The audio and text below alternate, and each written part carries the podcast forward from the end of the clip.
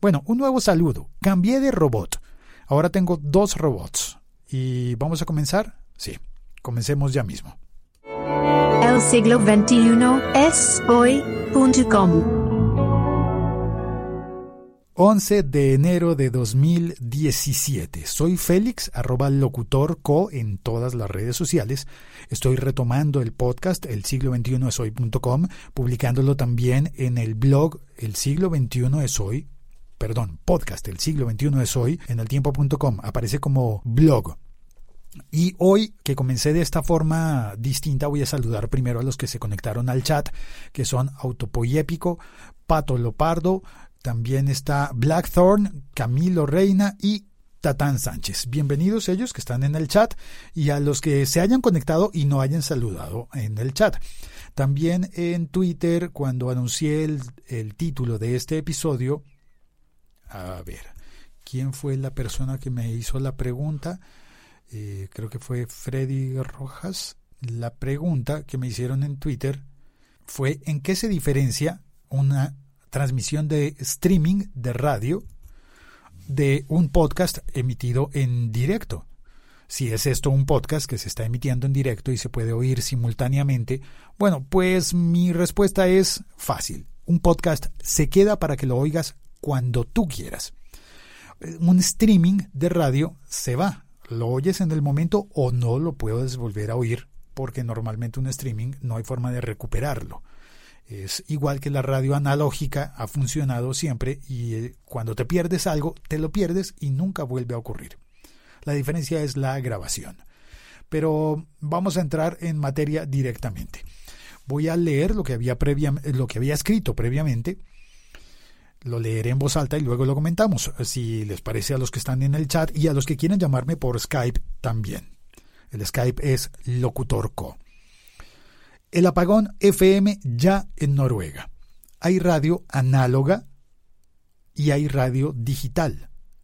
Desde hoy, Nordlid, Noruega, tiene solo radio digital. Muchas personas hemos confundido las transmisiones de audio por Internet, tipo streaming, radio online, web radio, con el medio de comunicación sonoro ampliamente reconocido en el nombre bellísimo y universal de radio. Se escribe igual en casi todos los idiomas, y es una de esas pocas palabras que puedes decir en cualquier parte del mundo con la confianza de que te van a entender. Radio, tú llegas a cualquier parte y dices, eh, necesito un radio, I need a radio. Bueno, se pronuncia distinto, pero puedes escribirlo y te lo van a comprender en casi cualquier parte del mundo. Pues la radio digital no es tan fácil de explicar como llegar a improvisar radio y decir la palabra.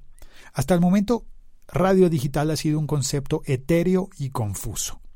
Pero hoy, 11 de enero de 2017, es el día en el que Noruega es el país que tomó la iniciativa y el liderazgo para apagar sus frecuencias FM para siempre.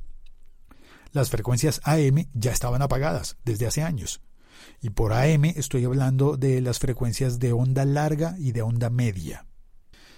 Las frecuencias de onda corta, pues bueno, siguen utilizándose en alta mar, son muy importantes, pero cada vez es menos utilizado la comunicación por eh, radio de onda corta, radio para transmitir a distancias muy lejanas, básicamente porque la Internet hizo eso innecesario. Una transmisión por Internet logra lo mismo que la onda corta lograba hace muchísimo tiempo. Sin embargo, onda corta, onda media, onda larga pueden funcionar muy bien en lugares muy apartados como en las montañas, el lugar de alcance en un sitio muy lejano. Esa ha sido la funcionalidad de la radio durante muchísimo tiempo. Pero hoy, 11 de enero de 2017, a las 11 y 11 de la mañana, hora local, se apagaron los transmisores de FM que quedaban en Norland. Voy a verificar el nombre, a ver si tengo bien el nombre, lo estaré pronunciando bien. En Noruega. Sí, Norland. Espero que se pronuncie así. Hoy se apagaron los transmisores FM al norte de Noruega. Imagínate, Noruega ya está al norte, en la parte norte de ese país. Y poco a poco, durante el resto del año 2017, se irán apagando los transmisores de FM en todas las demás localidades de ese país. Pero no se quedan sin radio, que es una de las grandes, eh, uno de los grandes malentendidos. No es que se vayan a quedar sin radio, es el apagón analógico que obliga a que todos los usuarios se pasen definitivamente a los receptores digitales de radio, DAB. Son las siglas de Digital Audio Broadcasting, distribución de audio digital, emisión de audio digital. Esos, esas emisoras ya estaban funcionando plenamente desde hace mucho en Noruega ya llevaban bastante tiempo. De hecho, lo alcancé a referenciar en el libro Todo sobre Podcast. Estoy preparando la actualización del libro, un libro que yo escribí que se consigue en todosobrepodcast.com y yo había escrito esto el año pasado, había dicho que ya había 22 emisoras. Me parece, está, este dato sí lo tengo que verificar, que para el momento ya son 26 pero sé que, como sea ciencia cierta, que había 22 emisoras hace un año en sistema DAB digital ya funcionando en Noruega, así como las hay en varias partes de Europa. Radio digital ya funcionando. No es la radio satelital que se utilizó en, eh, en los Estados Unidos. No es radio por Internet, es radio digital. ¿Cómo se diferencia esto? A ver, la radio análoga contra la radio digital. Tal vez, si tienes los suficientes años encima, recuerdes cuando apareció el compact disc. Pues ese CD, CD, compact disc, fue el primer formato digital que se conoció masivamente y con el que reemplazamos los discos de vinilo, los acetatos, los discos que ponías con una aguja. Y después estuvieron los, los cassettes con cinta. Pues en un espacio mucho más reducido que el gran disco de vinilo, el disco de 12 pulgadas era, así le dicen en Estados Unidos, 12 pulgadas me parece, por el tamaño. En ese disco, pues es mucho más grande, mucho más grande que lo que podía medir un disco de compact disc, un CD. Y en el compact disc cabían 74 minutos de música digital con muy, muy buen sonido. 74 minutos mientras que en un LP, en un disco de vinilo, en promedio cabían 30 minutos, 35, 40 minutos, si lograban hacer los surcos lo suficientemente cercanos, lo cual em, iba en detrimento de la buena calidad del disco. Y esos 30 minutos en promedio eran sumando las dos caras del disco. Es decir, si era de 12 pulgadas, necesitaban gastar 24 pulgadas de información. Bueno, parte de eso no era información, sino era la etiqueta en el centro, pero igual había, tenías que tener ese disco que era grande, pesaba y que se han puesto de moda, vintage. Contienen esa cantidad de, música, aproximadamente 30 minutos. Había de menos, había de más, por supuesto, si lo lograban, pero cuando alguien quería sumar 74 minutos de música necesita, necesitaba dos discos de vinilo. Todo eso cabe en un compact disc por una sola cara. 74 minutos de música digital. Ese es el cambio de lo análogo a lo digital, aprovechar mejor los recursos y mejorar la calidad.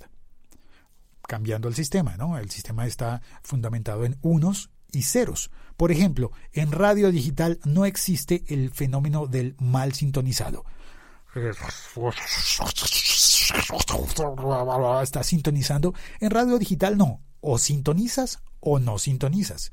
Si no has captado la emisora, no oyes nada. Y si la captaste, la oyes perfectamente bien.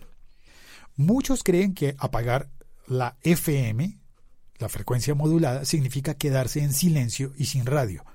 Pero seguramente, seguramente será al contrario. Habrá más radio.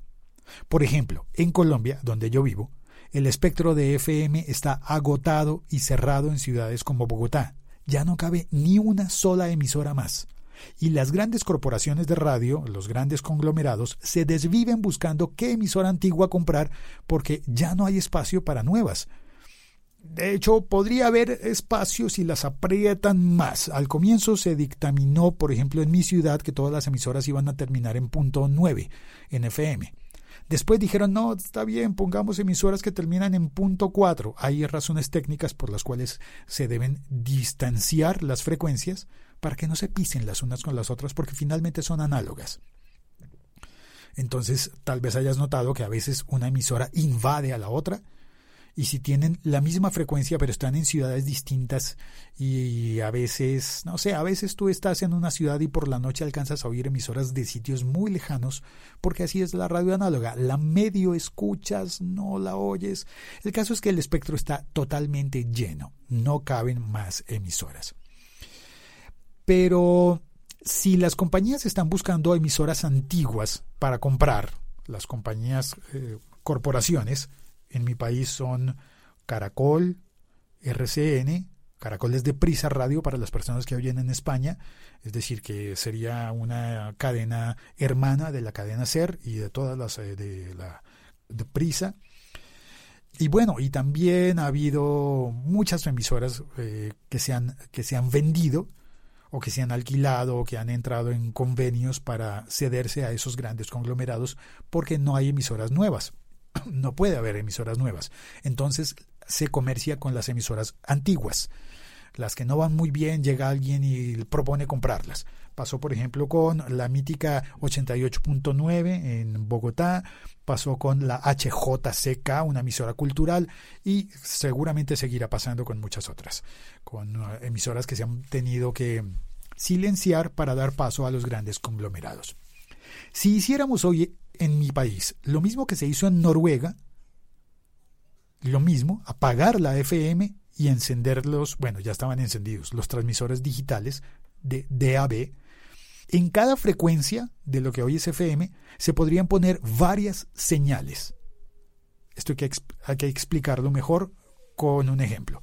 ¿Recuerdas lo que conté del disco del vinilo? ¿Cuántos tracks cabían en un vinilo? ¿Cuántos tracks caben en un compact disc? ¿O canciones? ¿O cuántos minutos? Pues bueno, es similar en el mismo espectro electromagnético, con las mismas eh, frecuencias de radio, si transmites en análogo, cabe una emisora cada punto 9 y lo puedes estrechar perdiendo un poco de calidad en, en, la transmisión para poner una en el punto 9, una en el punto 4, una en el punto 9, una en el punto 4, pero hay un momento en el que eso ya no da más. Por poner un ejemplo local en mi país, con la radio pública, Radiónica la frecuencia de, de, música joven de la radio pública en Colombia, Radiónica podría seguir emitiendo al aire y poner también en antena sus señales alternas, que hoy solamente están en web. La Radiónica 2, dedicada al rock colombiano, y Radiónica 3, dedicada al hip hop. Podrían estar en, en antena las tres, compartiendo el mismo ancho de banda. También la Radio Nacional de Colombia podría poner en antena sus emisoras web Señal Cumbia, Señal Clásica y Radio Nacional de Colombia. Actualmente solamente transmiten una, pues podrían transmitir las tres, porque en el sistema digital cabrían las tres en el, en el mismo ancho de banda, las tres frecuencias, con mejor calidad. Pero hay que tener un receptor digital. Ahí viene uno de los grandes problemas que enfrenta Noruega, y es que no todo el mundo tiene ya un receptor digital, un receptor DAB, que no es el mismo radio antiguo. Parte del problema para Noruega está en que los automóviles, los carros, los coches son los que más dificultades tienen para actualizarse con eso. Hay que comprar un, un aparato nuevo no se puede con, con, con, otro sistema, ¿no? Es decir, si ya se está transmitiendo solo en digital, ya tu radio analógico ya no sirve, ya no coge nada. Si llegas a Noruega conduciendo un coche, arrancas en, eh, en Sevilla, España, y decides recorrer toda Europa hacia el norte, llegas a Noruega, tu radio, tu autorradio ya no toma radio, ya no recibe ninguna emisora porque necesitas un receptor de radio digital. Ese es un cambio muy importante porque si bien ya estaban transmitiendo en el sistema DAB, que además se inventó por allá al final de los 80, es un sistema viejo, antiguo.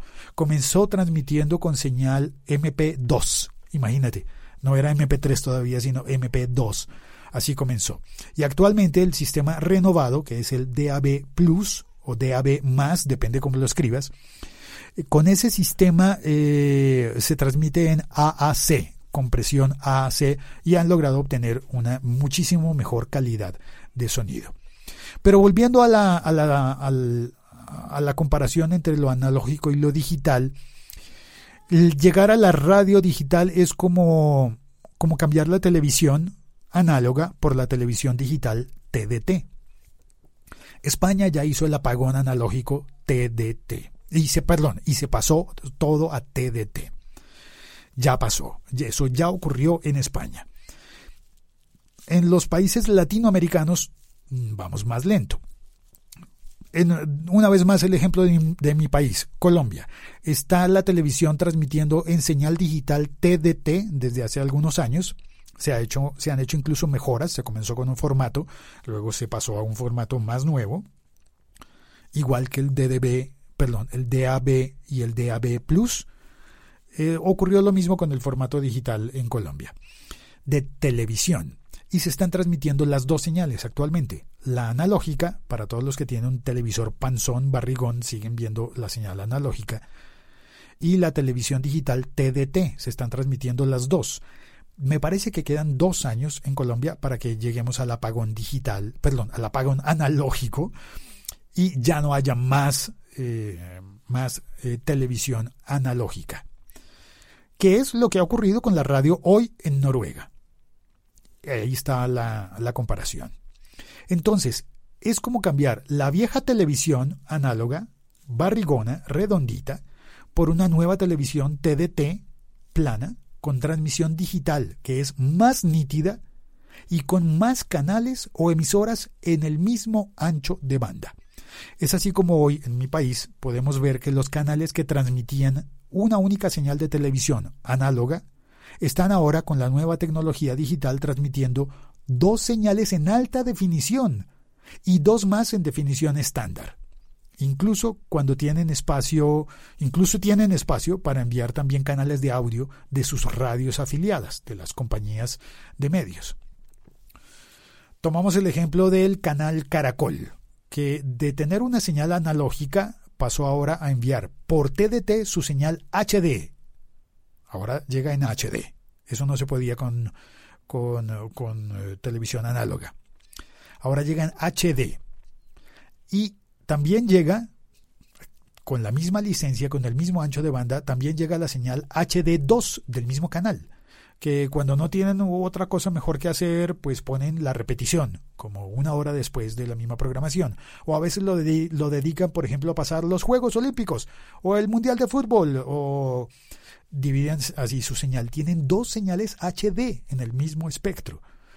Y además de eso, también mandan un tercer canal con la señal simple y estándar para los televisores antiguos. Y además de eso, mandan un canal de audio con su emisora Blue Radio.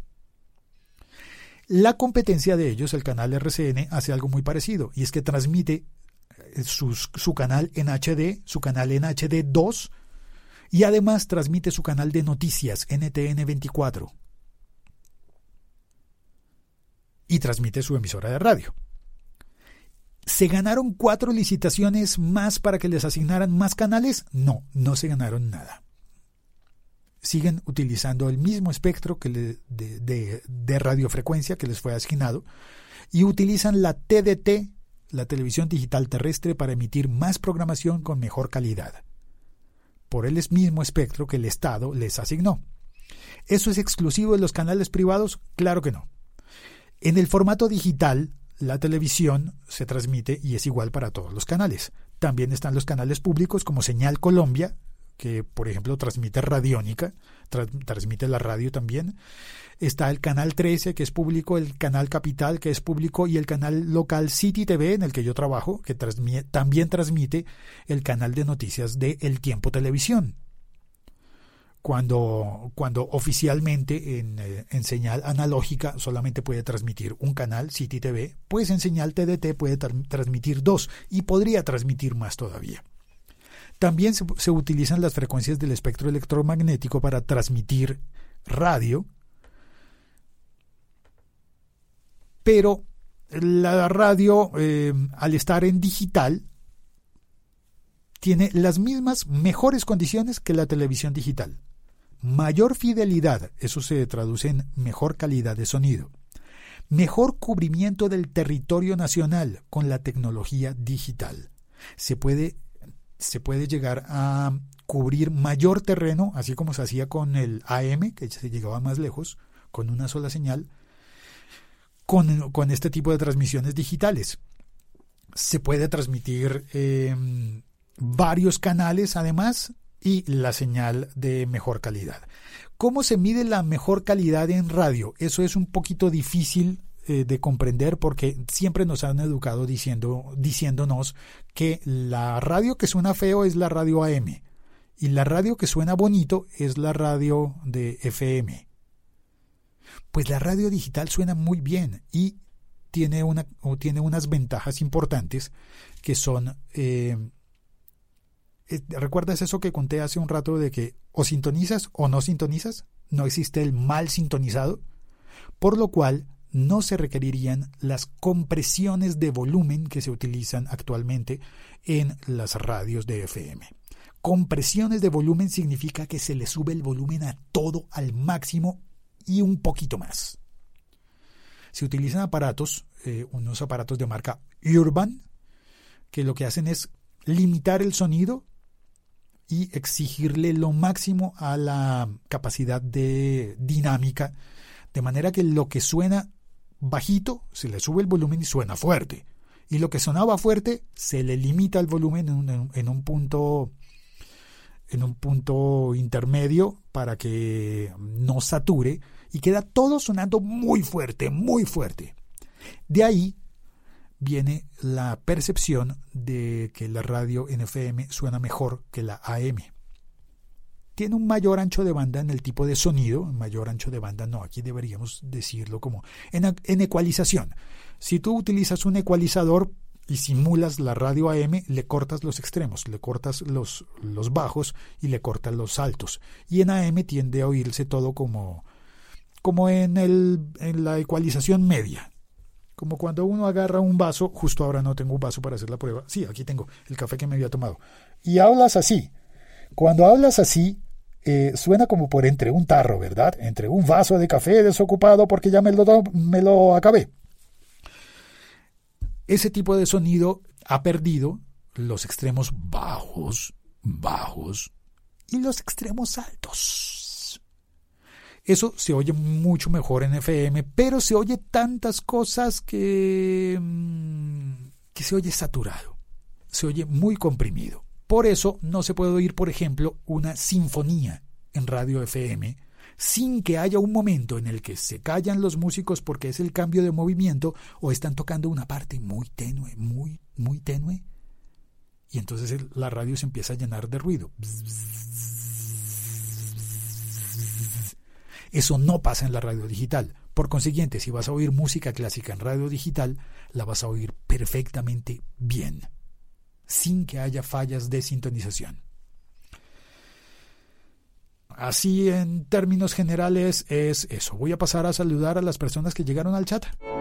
El siglo XXI es hoy.com. Ese es mi nuevo robot importado de Gran Bretaña, que es el país que sigue.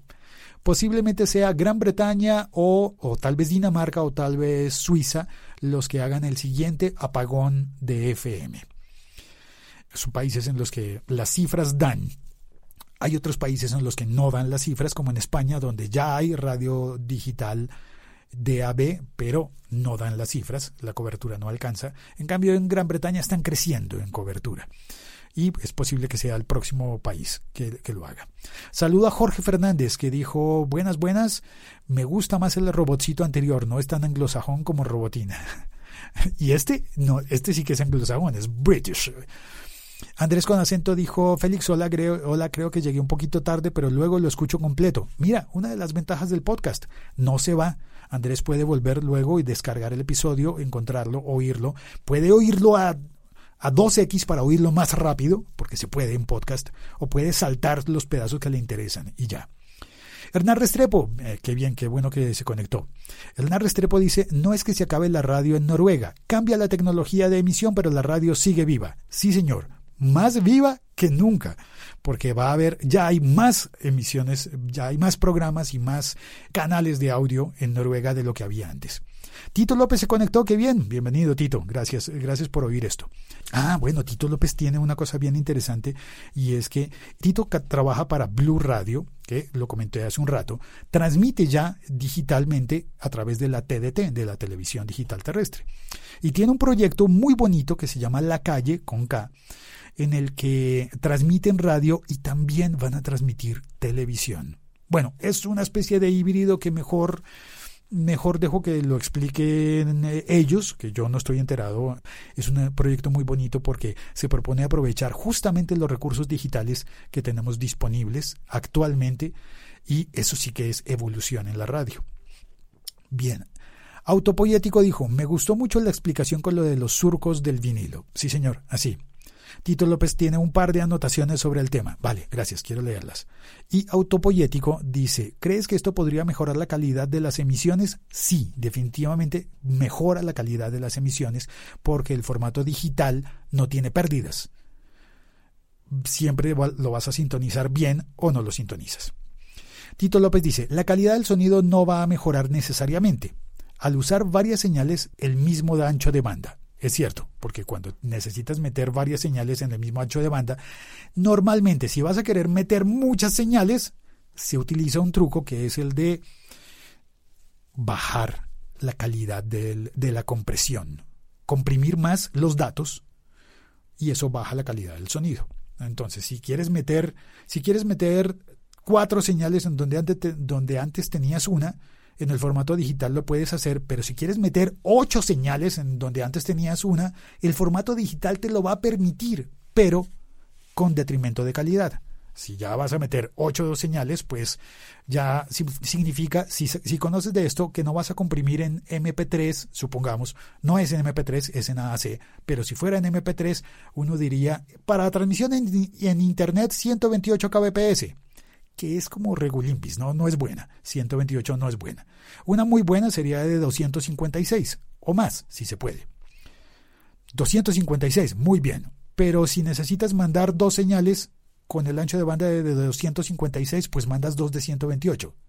O peor aún, mandas cuatro de 64. Y ya la de 64, pues ya no se oye tan bien. Le has bajado el número de la calidad. 256, buena calidad. 128, la mitad de la calidad, digamos que aceptable, se ha dicho. Muchas personas no creemos que sea aceptable, pero digamos que para transmisiones en Internet ha estado bien. Y, para, y cuando lo reduces a 64, normalmente se recomienda eso solamente para programas hablados. La música va a sonar muy mal si la comprimes a 64. Ese es un riesgo de la radio digital si no tiene la, la correcta compresión de sonido. Autopoyético dice, bueno, me refería a la calidad del contenido, porque ya habías explicado que la calidad del audio mejoraba per se. Lo de la calidad del contenido, eso sí ya depende de quién desarrolla el contenido y de las audiencias. La audiencia que, que premie el buen contenido, vamos a seguir con el mismo sistema, ¿no? Va a haber, va a haber mediciones de audiencias, seguramente más, esto, esto está interesante, puede que esas mediciones de audiencia con el formato de radio digital lleguen a ser más precisas, porque se obtengan mejores datos de quién está oyendo, cuándo está oyendo, qué está oyendo, dónde está oyendo, con los datos. Eso es interesante.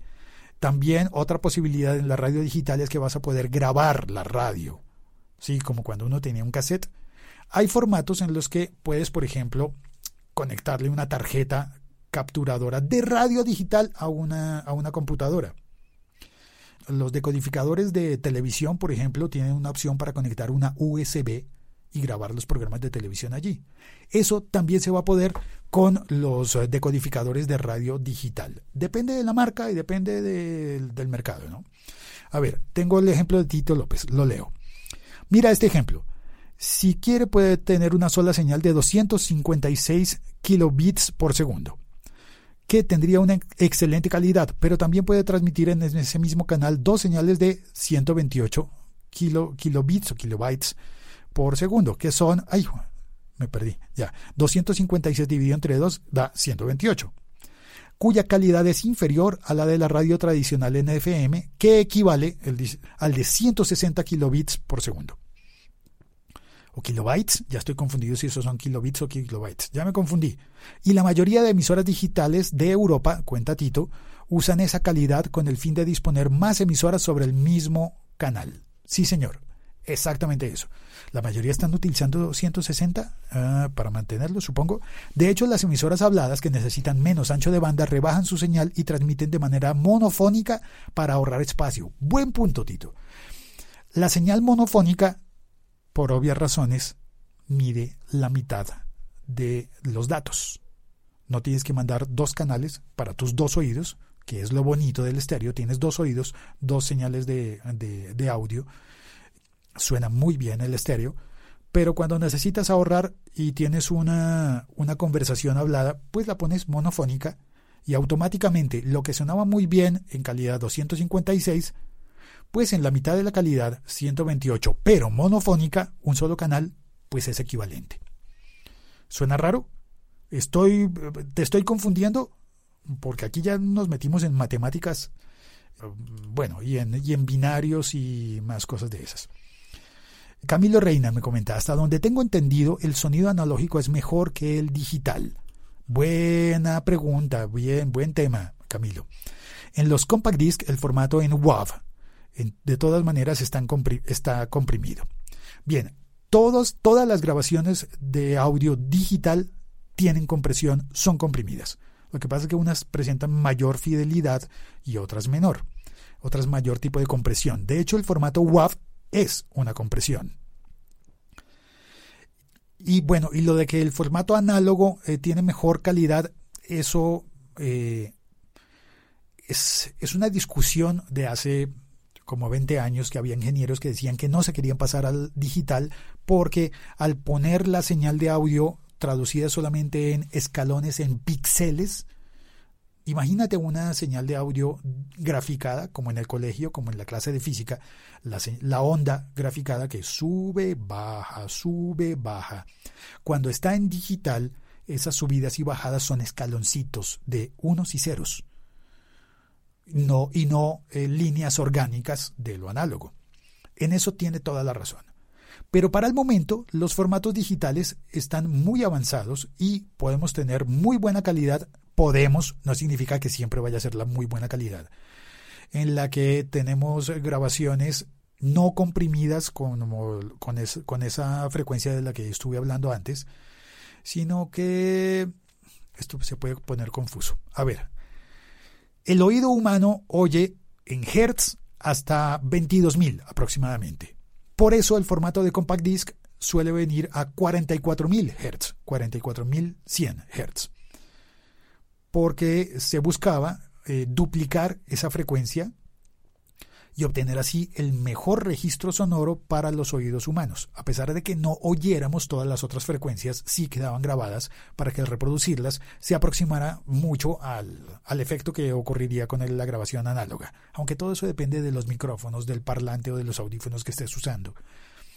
Actualmente, si decíamos que el oído oye hasta 22 y para asegurar la calidad se grababa en 44, la televisión empezó a, utilizar un formato que no era de 44 sino de 48, todavía más. Y luego los DVDs empezaron a utilizar grabaciones a 96 kilohertz. Y ahora hay grabaciones todavía mucho más altas. Esto voy a tratar de no ahondar en esto porque creo que nos podemos eh, perder. Tito López dice, hay emisoras habladas en DAB que transmiten monofónico a 64 kilobytes por segundo. Sí, señor, es cierto. Ya lo explicaste, eh, qué pena, no hay problema, eh, no hay problema, Tito. Kilobit por segundo. Pero en cuanto a lo que... Ah, Tatán Sánchez dice, pero en cuanto a lo que dice Tito sobre la calidad, considero que no llegaría al oyente tanto ruido molesto, menor ruido en calidad de transmisión. Bueno, esto creo que el ruido no habría ruido en la transmisión, ruido sonoro. Puede haber otro tipo de ruidos ¿no? de la transmisión. Ruido que haga que te desconectes. Podría darse el caso, o barreras que impidan que, que la señal te llegue, como cuando imagínate que vives en el sótano 2 o estás manejando un carro, un coche que tiene receptor de radio digital DAB, llegas al sótano 2 y no te llega la señal. Ah, pero si es digital. Ah, pero tampoco puede atravesar eh, sótanos o tampoco puede llegar a la bodega de dinero del banco emisor del Banco de la República. Mm, no es tan fácil. Sigue existiendo el ruido, pero no el ruido eh, sonoro. Tito López dice, otro punto de lo de Noruega es el económico. Esto se pone interesante. Actualmente las emisoras tienen que pagar por usar el sistema de FM tradicional y el de DAB. Es decir, tienen que pagar por utilizar el espectro análogo y el espectro y transmitir en digital. Al eliminar el de FM tradicional, se ahorran un buen dinero. Sí, señor. Se ahorran la transmisión. Por ejemplo, en televisión en Colombia, que se transmiten actualmente los dos sistemas, el digital y el análogo, al comienzo el gasto de pagar una transmisión digital que nadie está viendo porque todavía nadie tenía televisores digitales, pues era un gasto que uno decía, por Dios, esto es costosísimo, transmitir para todo el país en digital, cuando menos del 1% de la gente lo va a poder ver, pero hay que empezar.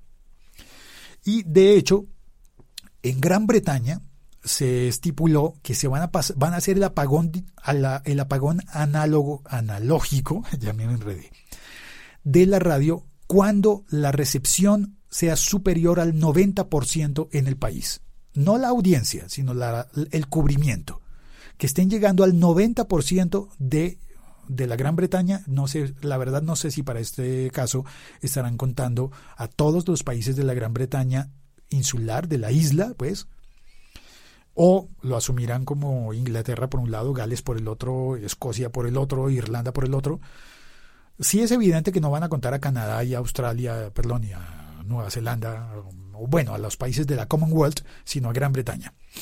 Perdón, Australia no, Nueva Zelanda tampoco. Entonces, cuando logren llegar al 90%, ya piensan en apagar los FM, que son los analógicos. Tatán Sánchez dice, y creo que también sería mejor, perdón, menor valor el DAB. Camilo Reina dice, en Noruega se ahorran anual 25 millones de dólares con la radio digital. Y Tito López agrega, otro punto y es técnico y complicado. A ver si me puedo explicar. En el FM tradicional existe un fenómeno que se conoce como multipath. Uy, multipath. Eso se da cuando la señal choca contra una montaña. Ajá. Un edificio. Incluso un camión Además, cuando dos señales de FM están en la misma frecuencia, tienden a anularse. Con Noruega lo que pasa es que los enlaces de las cadenas de radio no se hacen por satélite, como se hace en Colombia, sino por enlaces de FM, transmitiendo de una antena a la otra para enlazar, para llegar a sitios muy, muy lejanos, muy remotos, no se envía la señal, la señal hasta el satélite y vuelve a bajar hasta la emisora local que lo retransmite, sino que hace por enlaces de FM, que es enviar de antena en antena. Por una cadena de antenas hasta que llega al final, hasta el punto que uno necesita llegar. Eso hace costosa su operación, pues hay que tener filtros o transmitir en diferentes frecuencias. Y pagar por esas diferentes frecuencias. La ventaja en DAB en el sistema digital es que al contrario de la FM tradicional, mejoran su señal y se suman. Excelente punto. Sí, señor. Se suman y entonces se evitan antenas, torres y equipos innecesarios. Esto lo explico con un recuerdo, lo voy a explicar con un recuerdo de mi, de mi infancia. Estaba yo en Bogotá, donde yo vivía, donde yo nací, y de repente me iban las vacaciones para Cali, por poner un ejemplo. Y resulta que el programa de televisión que yo veía todas las semanas y lo quería ver en Cali, lo iba a sintonizar en el mismo canal, pero el número era, otro. Es decir, yo llegaba y cuando yo era muy niño había primera cadena y segunda cadena y paré de contar. Luego le pusieron canal 1 y canal A. Y cuando tú querías ver un programa del canal A, y te cambiabas de ciudad, resulta que el canal A no estaba en el mismo número que tú ponías en el televisor. Yo ponía, por ejemplo, 9 y podía llegar a Cali y resulta que el Canadá me salía en el 13 o en el 6 o en cosas raras por ese, por ese estilo. Eso pasa con las frecuencias analógicas. Si estás transmitiendo en una ciudad y la señal se encuentra a medio camino con la de otra ciudad que está transmitiendo en la misma frecuencia, se anulan o hacen ruido o pasa una cosa horrible con las señales. Con la radio digital y con la televisión digital no pasa esto, se refuerzan. Por consiguiente, es mucho más fácil, sencillo y barato cubrir a un país con antenas. Ya está, creo que lo hemos explicado todo. Tatán Sánchez dice, qué buena explicación, Tito, gracias, y a Félix también. Ah, no, espérate, hay más. Tito dice, pero creo que en el fondo lo que se pretende es lo que explicaste al inicio. Cada emisora podrá tener cuatro o cinco señales en una sola frecuencia. De esa forma, el número de emisoras se quintuplicará. Imaginémonos, si esto llegara a Colombia, eh, perdón para los que oyen fuera eh, en, otros países, si esto llegara a Colombia, Candela Estéreo, que es independiente, podría tener cinco emisoras. Pero pensemos lo que pasaría con las grandes cadenas. Caracol, que pertenece al grupo Prisa, RCN u Olímpica, que quintuplicarían el número de sus emisoras. Sí, qué buena reflexión. Si son compañías ya grandes que han estado comprando las emisoras independientes, imagínate lo que va a pasar si multiplican su alcance por 5. Camilo Reina dice, según lo que entiendo, las frecuencias de FM sirven para radio digital. Mi pregunta es si las frecuencias de AM se podrían usar también. Sí, Camilo, de hecho no se trata de que sean las mismas frecuencias de FM o de AM se trata de que el espectro electromagnético se reparte y se divide. Por la tecnología que se, que se, utilizaba, que se utiliza en la radio análoga, está eh, dividida en, en AM, banda corta, media, larga, y en FM, que es tecnología, diferente, frecuencia modulada. Lo que sucede en, Noruega, y ha pasado, por ejemplo, en España con la televisión, es que al apagar los transmisores analógicos, ese ancho de banda, esos, esas frecuencias quedan disponibles de nuevo y se pueden asignar a, otros servicios. Por ejemplo, se le pueden asignar a Movistar para que, para que transmita Internet, para que conecte Internet inalámbrico, o a Claro, o a Tigo, o a todas las que se me olvidan. De esa manera es el espectro de la nación, el espectro de cada país, se puede volver a repartir. Ya no se utiliza en, Noruega, ya no se utiliza para la FM, así que se puede utilizar para otra cosa, para transmisión actualmente de datos, ya no de frecuencias analógicas, de perdón, de señales analógicas. Tatán Sánchez dice, ¿se imaginan el monopolio de esas emisoras por DAB? Y Tito eh, comenta, Camilo, en Suiza, en cambio, el cambio a digital va a comenzar extrañamente por el AM. Ah, buen dato, no sabía eso. Por el AM. Que, mira tú qué cosa, qué, cosa interesante. El AM, que tenía esa fama de hablar, de, de sonar así constantemente, de perder frecuencias, imagínate el AM en digital. No había caído en cuenta yo de eso. El AM en digital va a sonar con la calidad de un compact disc. Bueno, si la persona que, toma las decisiones de la compresión así lo quiere. Puede ser eso o menos. Puede transmitir incluso 64, 64 kilobytes por segundo. Esa transmisión a 64, que es de muy baja calidad sonora, es muy eficiente para hacer llegar voces. Y eso es una esa es una decisión que se ha tomado en, en Europa. Este, este tema ya se, ya se trató cuando cuando se hicieron los cambios de formato de televisión digital en Colombia, por ejemplo, se pensaron se pensó en algunos modelos de los Estados Unidos y modelos eh, de China, modelo el modelo de Brasil que era una eh, modificación del modelo chino y eh, modelos de dónde más? No, se me olvida. Pero hay varios modelos. Por ejemplo, en Argentina no se utiliza el mismo modelo de televisión digital que se utiliza en Colombia o que se utiliza en México o que se utiliza en España. Bueno, en España y Colombia sí es el mismo. La diferencia está en que el modelo de los Estados Unidos privilegia la calidad para transmitir siempre en muy alta resolución. Y el modelo europeo, eh, que utiliza también Colombia y España, por supuesto, permite hacer las modificaciones y permite hacer cosas como, por ejemplo, emitir unos canales en definición estándar y otros canales en, en alta definición o en muy alta definición.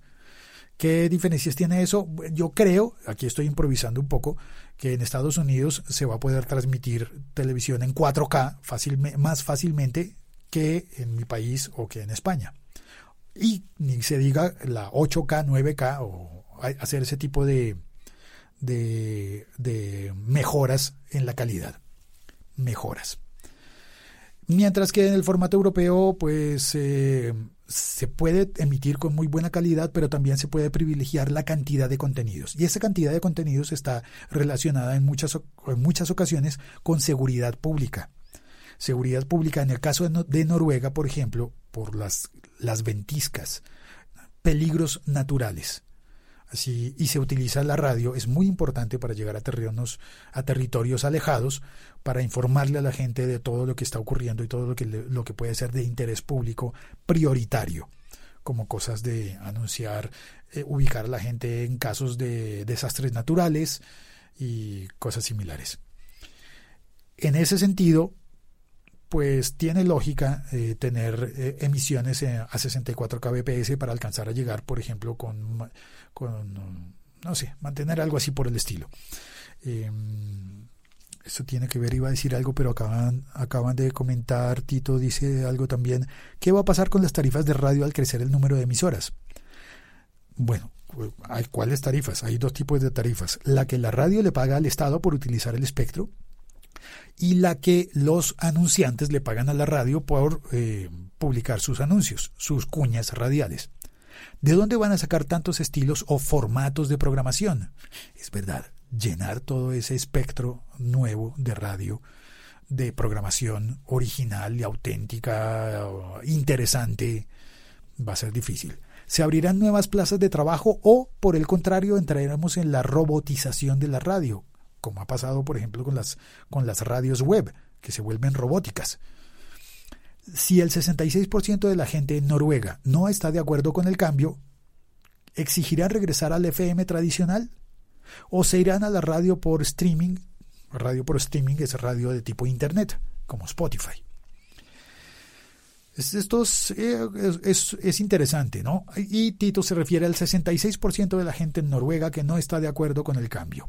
Ha habido unas informaciones en las que dice que mucha gente en Noruega no está de acuerdo con que hayan apagado los transmisores de FM, eh, piensan que el Estado se, se apresuró, pero ese cambio está anunciado hace mucho tiempo.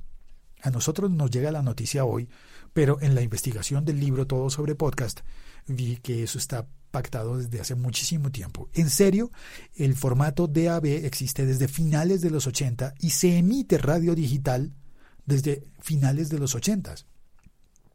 Es mucho tiempo haciendo emisiones de esas que, supongo que eran emisiones perdidas o de, prueba porque ¿quién lo, ¿quién lo iba a oír? Actualmente yo por aquí tengo las estadísticas y voy a buscarlas. Actualmente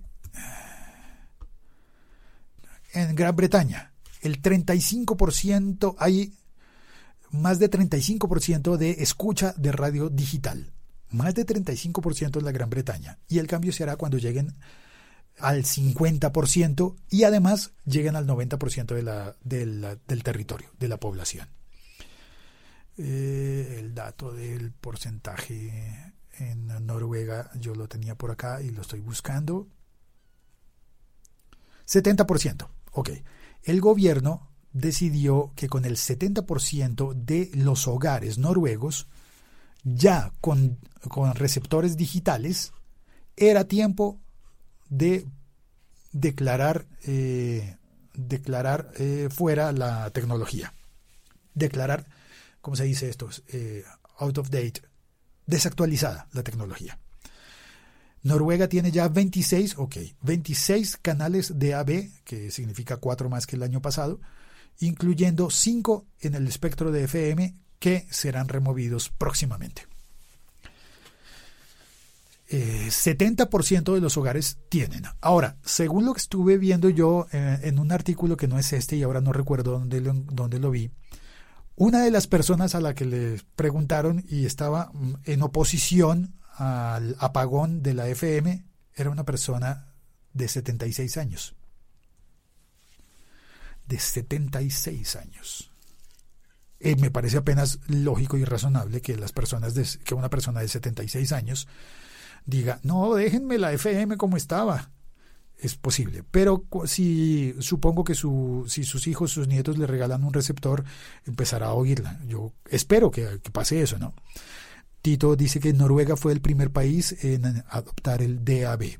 Y más aún, por aquí tengo un dato que el DAB, que comenzó con transmisiones MP2, como lo dije al comienzo del podcast, MP2 de baja, baja calidad, en, en, perdón, en 2007 se actualizó al DAB Plus, que ya utiliza el códec AAC. AAC Plus, es más. En 2007. Y Noruega adoptó el DAB en 1995.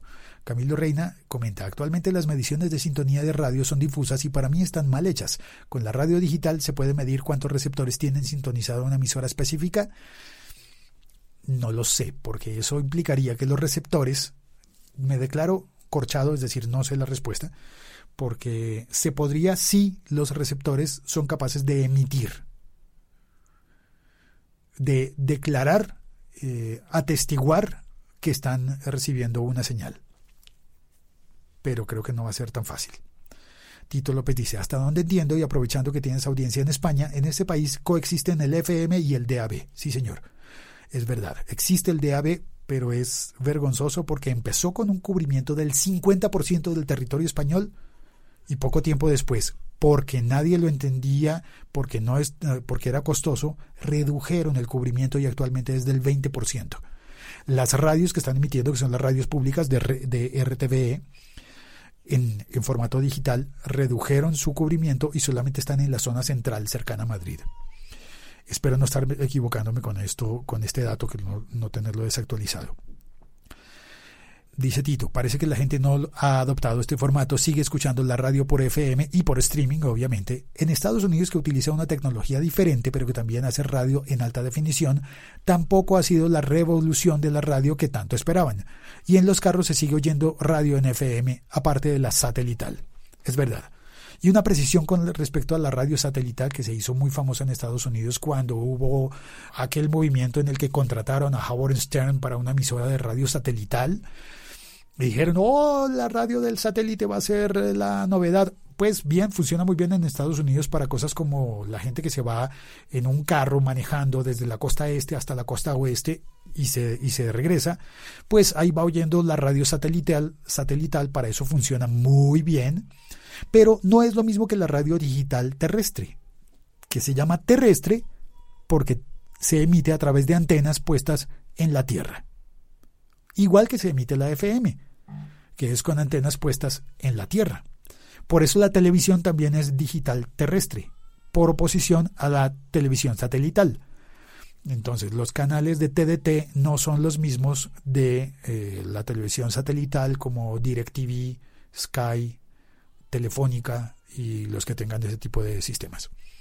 No es radio satelital, es radio digital, es más y mejor radio en tecnología y yo ruego a Dios porque sea más y mejor radio también en contenidos. Ojalá, pero sí se avecina una fuerte revolución cuando eso ocurra. Por lo pronto, cierro el episodio contando que los ojos del mundo de la radio están puestos hoy en Noruega y vamos a ver qué es lo que ocurre. Están en la lista de espera Suiza, Gran Bretaña y Dinamarca. Muy lejos, muy lejos estamos los hispanohablantes.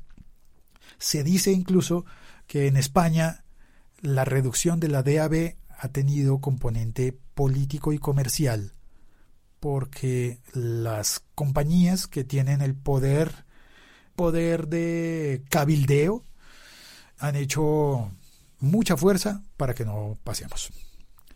La conclusión de tipo, de, Tito, perdón, dice mi conclusión, me tengo que ir, mucho ruido y pocas nueces. Gracias Félix, muy interesante. Feliz noche a todos. Gracias Tito por pasar. Yo estoy ya fatigado de hablar tanto. Me habría encantado recibir las llamadas por Skype para que esto hubiese sido un diálogo más eh, multivocal.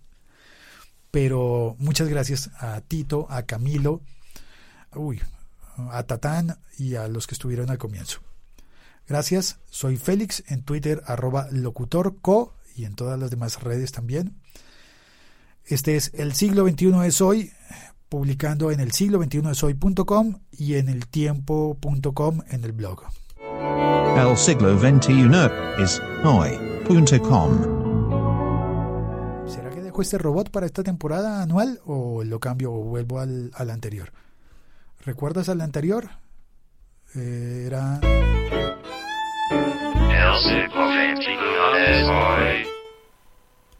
No sé, tal vez utilice los dos robots. Muchas gracias a todos. Cuelgo.